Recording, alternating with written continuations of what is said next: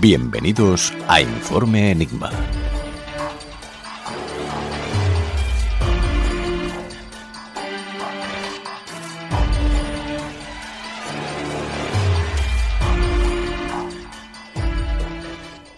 Parece complicado pensar que todo cuanto conocemos, sabemos o creemos saber es solo fruto de un engaño ultimado en secreto por un grupo de personas que solo tienen un único objetivo, controlar el mundo. Y no hablo del mundo como tal, sino de nuestro mundo, de nuestro día a día, desde lo que comemos hasta lo que vemos, desde lo que deseamos hasta lo que soñamos. Y es que ya no sabemos si somos simples marionetas o disfrutamos de un libre albedrío.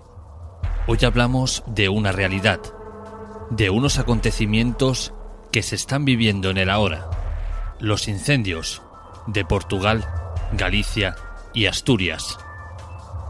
Hoy hablamos de la supuesta trama ejecutora de estos, el cártel del fuego.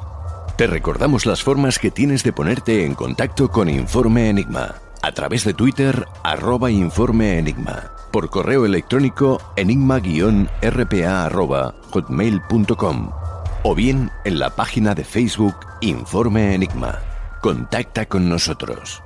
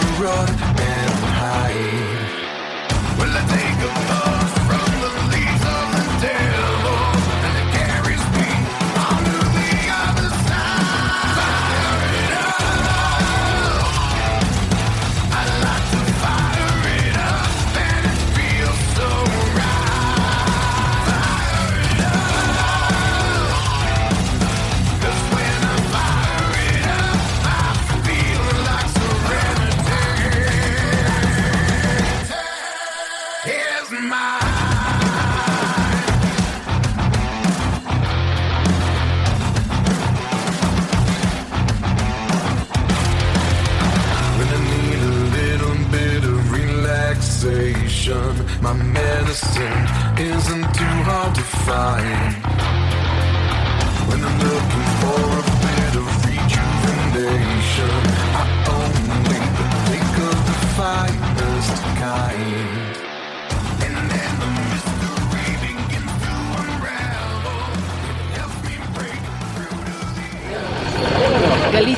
clama al cielo para que los chubascos previstos para este lunes ayuden a frenar los más de 50 incendios virulentos y se cree que provocados que ya se han cobrado tres vidas y amenazan 16 zonas pobladas. Vigo ha llegado a estar cercada por cinco fuegos. La imagen de la ría cubierta por el humo ilustra la situación en la ciudad más poblada de Galicia, donde el domingo los vecinos del barrio de Baladar tuvieron que salir con cubos a apagar el fuego, mientras la policía rescataba de sus casas a personas atrapadas. En la autopista A52 en dirección de Vigo se vivieron escenas de pánico entre los conductores que se vieron acorralados por las llamas. El presidente de la Junta, Alberto Núñez Feijóo, ha calificado estos incendios de homicidas y ha asegurado que nadie va a quedar impune.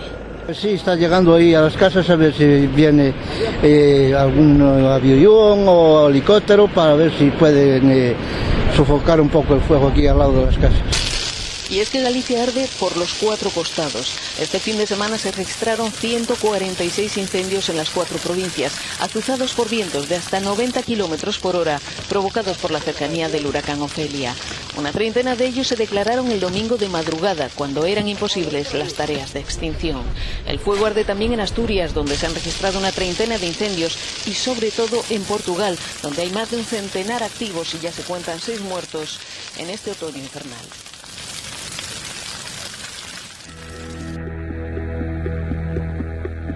Informe Enigma.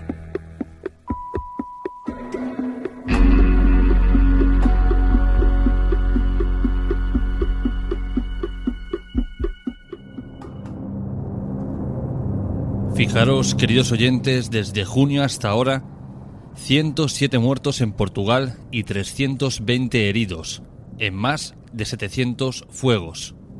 Solo en el país luso. Tres muertos en más de 50 fuegos en España, concretamente en Galicia y Asturias, y casi mil efectivos de los bomberos despedidos semanas antes.